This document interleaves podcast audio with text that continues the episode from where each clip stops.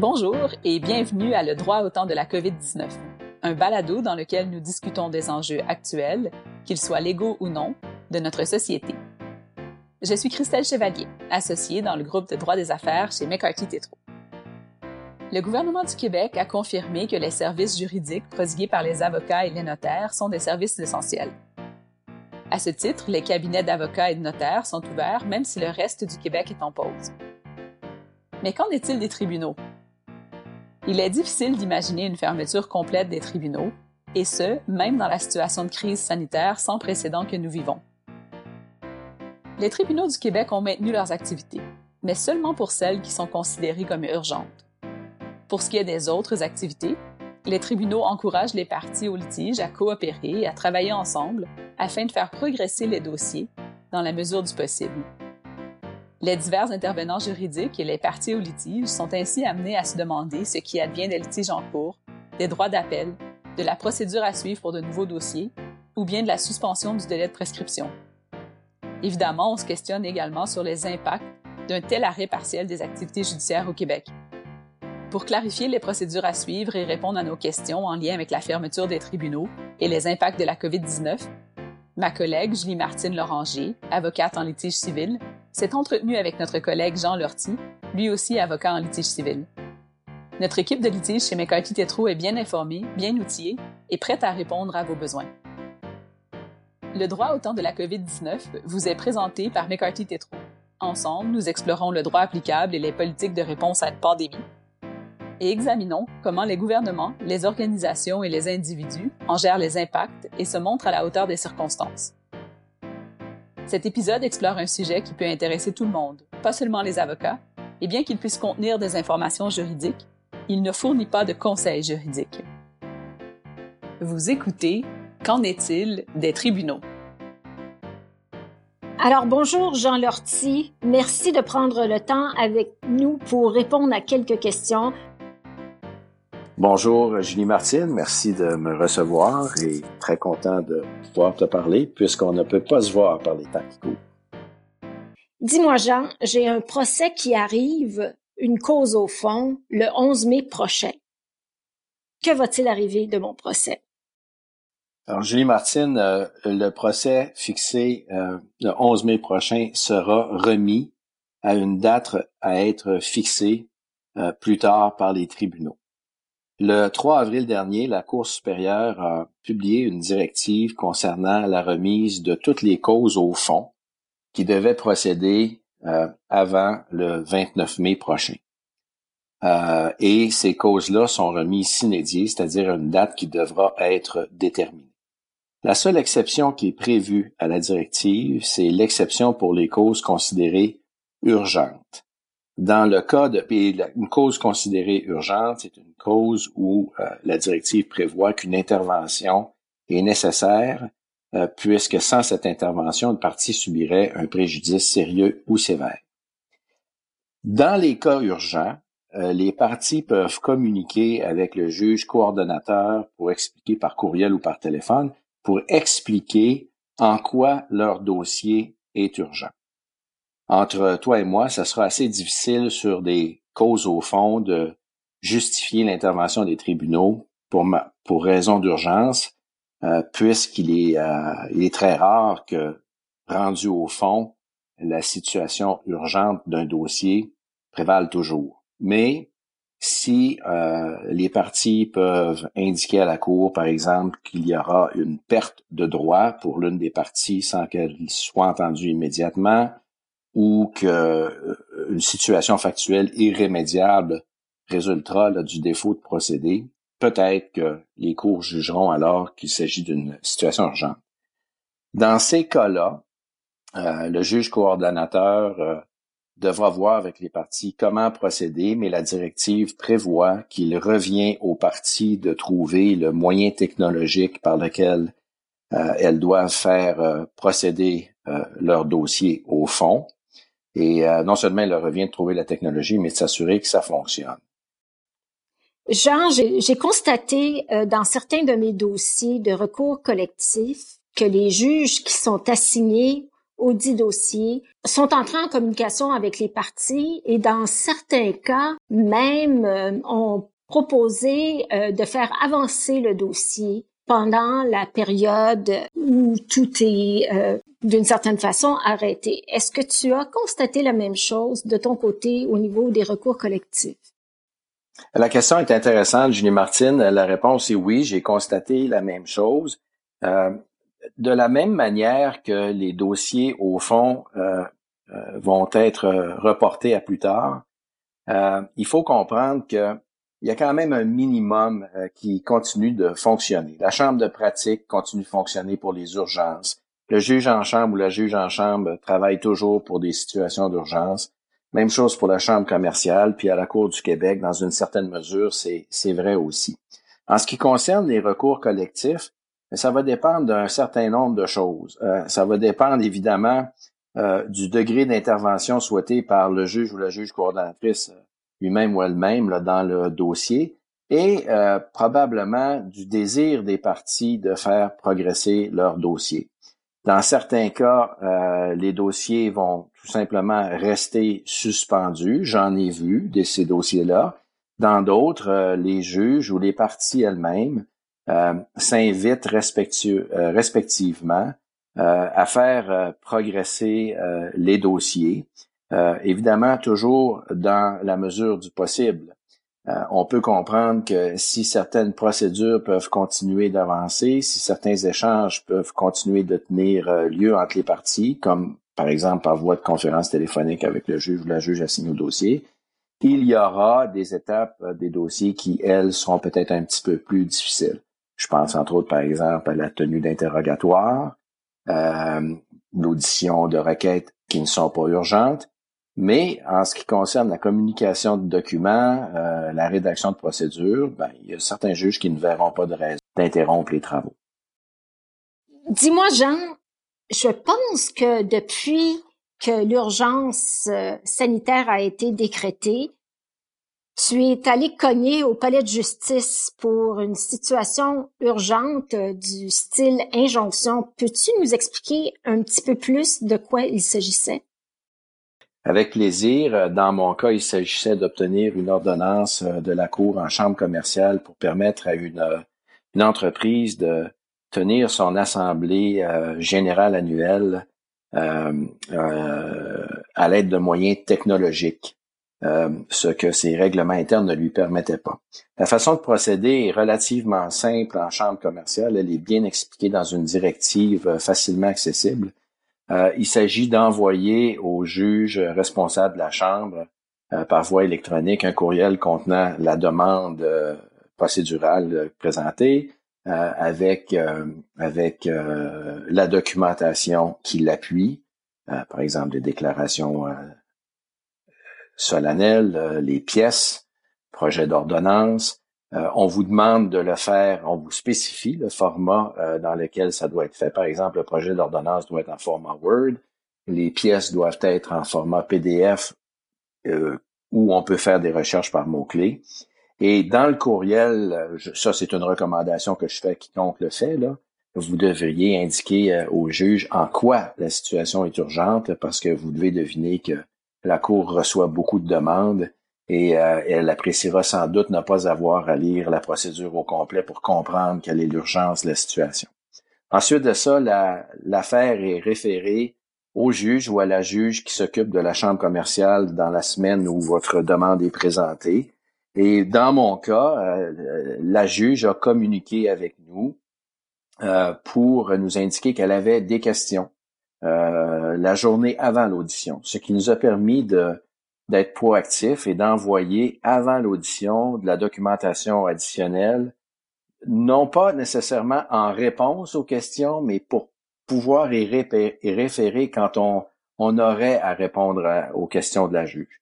Et euh, je pense qu'on a bien fait de procéder comme ça parce que quand l'audition a eu lieu, ça a été euh, plutôt rapide et la juge avait pris connaissance de, de l'information de telle sorte qu'elle avait déjà la réponse à ces questions. Donc, proactivité, euh, penser un peu à faciliter le travail de la cour.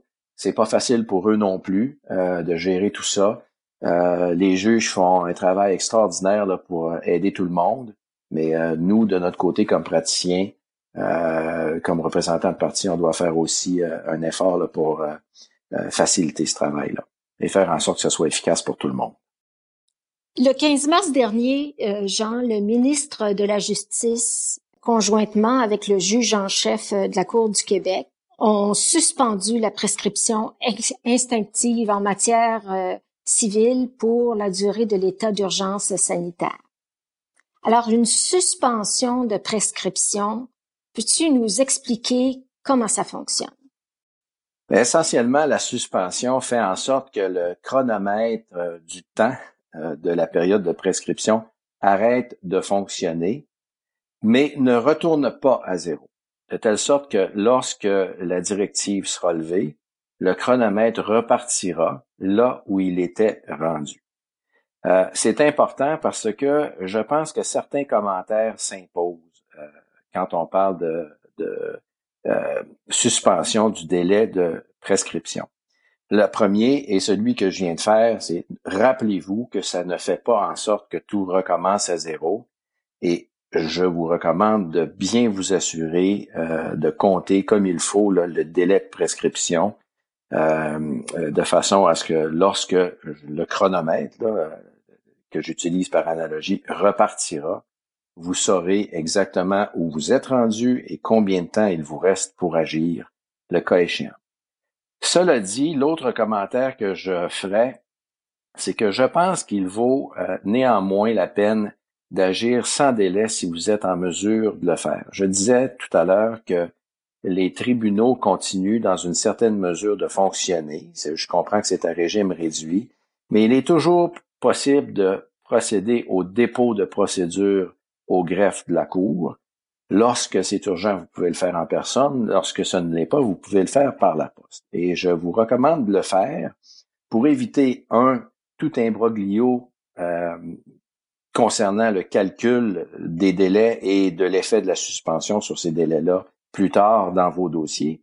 Mais aussi, euh, on est en litige, on apprend un peu, euh, malheureusement, parfois à, craindre le pire et s'il s'avérait que certaines parties, plus tard, décident de contester la validité des décrets ou des directives adoptées euh, pour la suspension des délais, et notamment celui de, de la prescription extinctive, il y a toujours un risque, si minime soit-il, euh, que, que la suspension puisse être considérée par les tribunaux plus tard comme ayant été invalide. Et si c'était le cas, ça voudrait donc dire que euh, la suspension n'aurait pas eu lieu et vous pourriez vous être fait jouer un tour.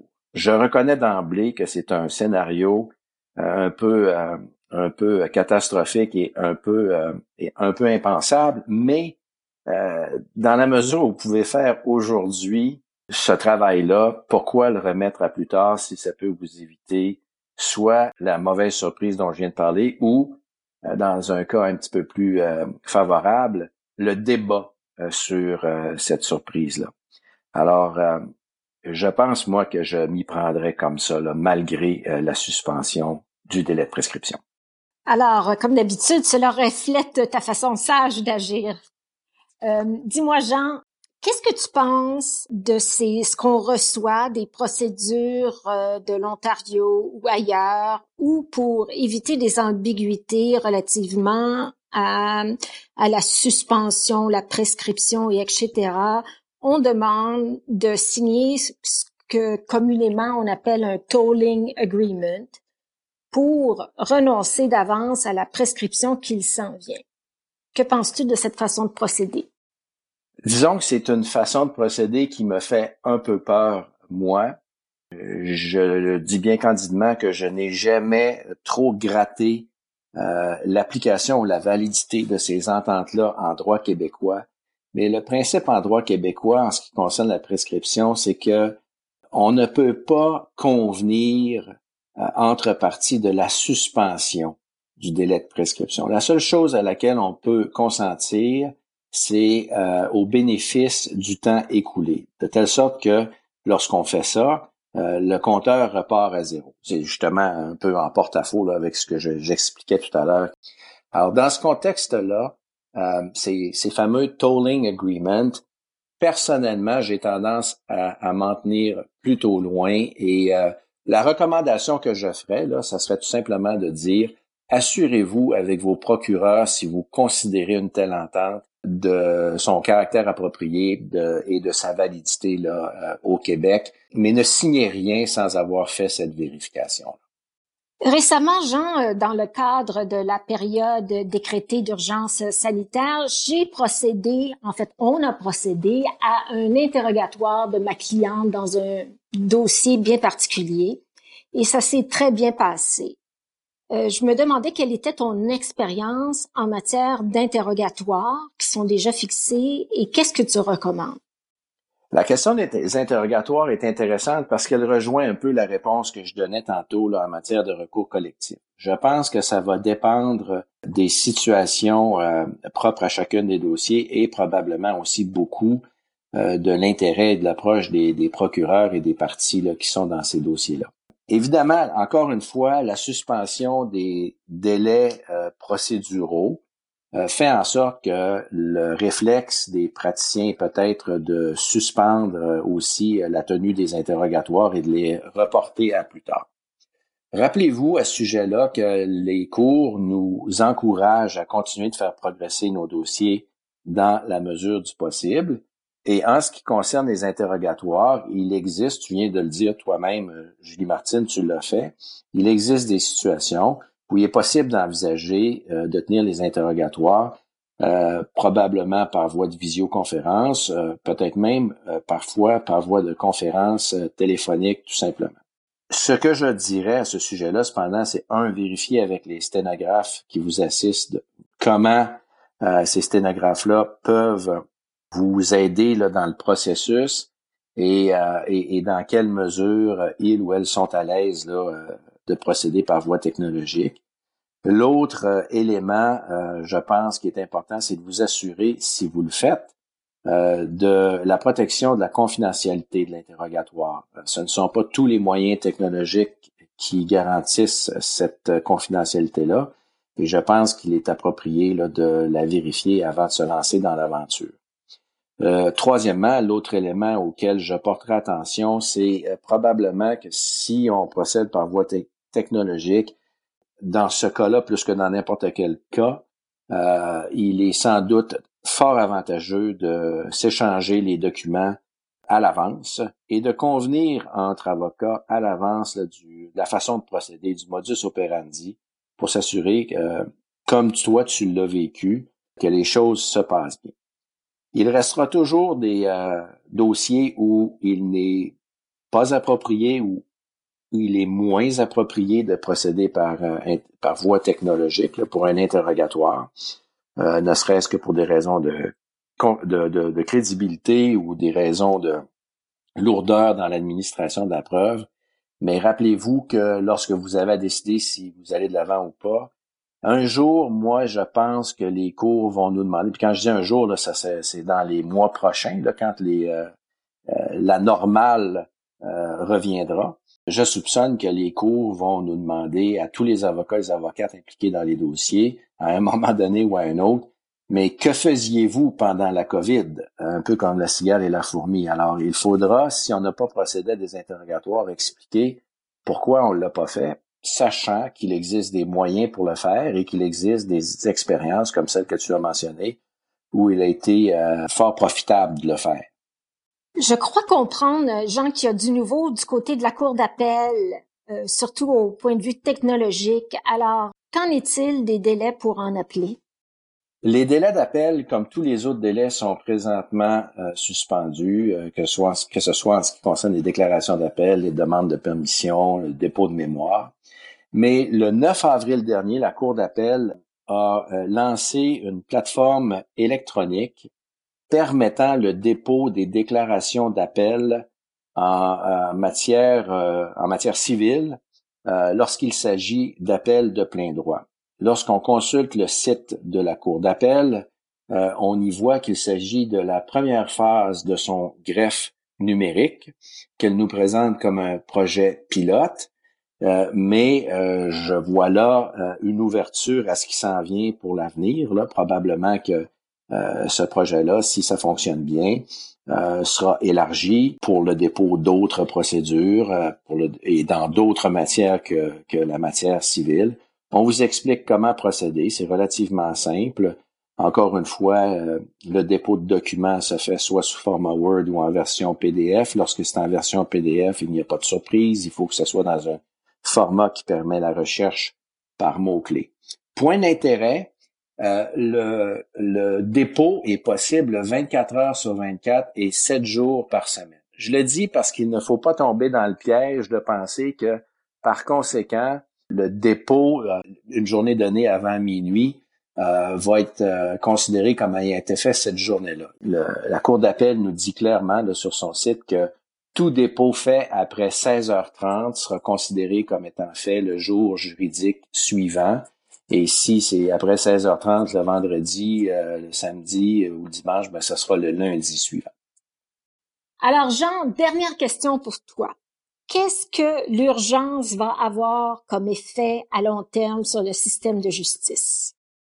Euh, c'est assez difficile pour moi d'être devin et de prédire ce que ça va amener, mais je pense que les commentaires suivants peuvent être faits de façon euh, assez prudente, sans, sans risquer de trop me mettre la tête sur le bio. Les juges, jusqu'à présent, font preuve d'une flexibilité extraordinaire et d'une proactivité extraordinaire pour faire avancer les dossiers euh, le plus possible malgré euh, l'interruption des activités ou la suspension des activités judiciaires. En ce sens-là, je pense que on peut probablement prévoir que euh, lorsqu'il y aura retour à la normale, la façon de procéder par voie de conférence téléphonique, par voie de visioconférence et peut-être même par voie virtuelle pour certaines auditions, continuera euh, d'être utilisée dans certains cas et au fur et à mesure où ces façons de faire-là vont euh, utilisées par euh, les partis, par les tribunaux, ben on peut penser qu'elles vont se développer de manière à augmenter l'efficacité euh, du processus euh, judiciaire dans son ensemble. Je pense, entre autres choses, à une pratique qui existe déjà, en tout cas, du moins avec laquelle je suis familier, dans le district de Québec, où euh, il y a un appel du rôle par voie de conférence téléphonique qui se fait depuis, je pense que c'est depuis plusieurs années, sinon c'est depuis plusieurs mois, où les parties indiquent à la Cour la journée avant l'audition combien de temps ils auront besoin pour procéder et confirme si oui ou non ils vont aller de l'avant, de telle sorte que la, jour de, la journée d'audition, euh, ça procède beaucoup plus rondement. Et il n'y a pas euh, un, pas énorme à franchir entre cette conférence téléphonique-là en matière euh, division de pratique, là, qui se fait avant l'audition, puis une conférence téléphonique qui se ferait pour débattre de l'audition lorsqu'il n'y a pas de témoin à, à un moment déterminé à l'avance avec la cour. Là. Alors, j'ai l'impression que en ce sens-là, il y aura probablement certains bénéfices qui vont découler de ce qui se passe présentement. Par contre, on peut peut-être aussi anticiper, lorsqu'il y aura reprise, qu'il y aura un certain effet de goulot d'étranglement euh, lors de cette reprise-là. Tout ce qui est maintenant déplacé vers l'avant se trouve à être déplacé et euh, à être additionné à ce qui attendait déjà, par exemple, pour l'automne. Alors, en ce sens-là, il y aura peut-être un petit engorgement là à prévoir à l'automne. C'est difficile de prévoir de quelle ampleur, mais euh, c'est pas euh, complètement euh, dépourvu de sens de penser qu'il puisse y avoir ce genre euh, d'engorgement-là. Cependant, je reviens à ce que je disais tout à l'heure, où les tribunaux vont sans doute nous demander ce qu'on faisait pendant tout ce temps-là. Eux, je peux vous dire que les juges, j'ai dit tantôt qu'ils travaillaient très fort au niveau de la flexibilité puis de la proactivité, mais de même manière, ils travaillent sur leur délibéré de telle sorte que lorsqu'il y a reprise, euh, il y a de grandes chances que leur disponibilité euh, soit plus grande. Ils ont un lot de travail qui est quand même très chargé, mais s'ils ont réussi à s'en délester un petit peu pendant la période où la cour était fermée, euh, à tout le moins partiellement, ils auront plus de temps et seront sans doute plus enclins à amener les parties là, à accélérer la vitesse dans certains dossiers. Alors, dans ce sens-là, goulot d'étranglement peut-être, mais en même temps, euh, juge avec plus de disponibilité, ça compensera peut-être en partie Faudra voir rendu là. Encore une fois, je dis la chose suivante. Tous les praticiens, tous les praticiennes devraient se préparer à l'automne à être capables, dans chacun de leurs dossiers, de répondre à la Cour à la question qu'est-ce que vous faisiez pendant la période de la COVID? Merci Jean. Euh, ceci termine notre entretien. Euh, merci de nous avoir euh, donné des éclaircissements sur la situation actuelle. Ça m'a fait plaisir, Julie Martine, et j'espère avoir pu être utile. Alors, ceci met fin à un autre épisode de Le droit au temps de la COVID-19. Si vous avez aimé cet épisode, abonnez-vous, partagez-le et parlez-en à vos collègues et amis. Nous espérons également que vous nous enverrez vos suggestions pour de futurs épisodes. Nous voulons discuter de ce qui est d'intérêt et d'actualité pour vous. Vous pouvez me laisser un message vocal au 514-397-4159 ou me joindre par courriel à cchevaliergagnon à commercial mccarthy.ca. Cet épisode a été réalisé par Myriam Veilleux, Dominique Paiement et moi-même. Nous remercions spécialement Laren Atoms, Trevor Lawson, Adam Goldenberg, Pipa Leslie, Véronique Wattier-Larose, Chloe Thomas, Tommy Barbieri et toute l'équipe chez McCarthy Tétro. Si vous cherchez plus d'informations, assurez-vous de consulter notre centre d'information sur la COVID-19 que vous pouvez retrouver sur la page principale de notre site Web. Alors voici, c'était le droit au temps de la COVID-19. Je suis Christelle Chevalier. Merci d'avoir été là et bonne santé!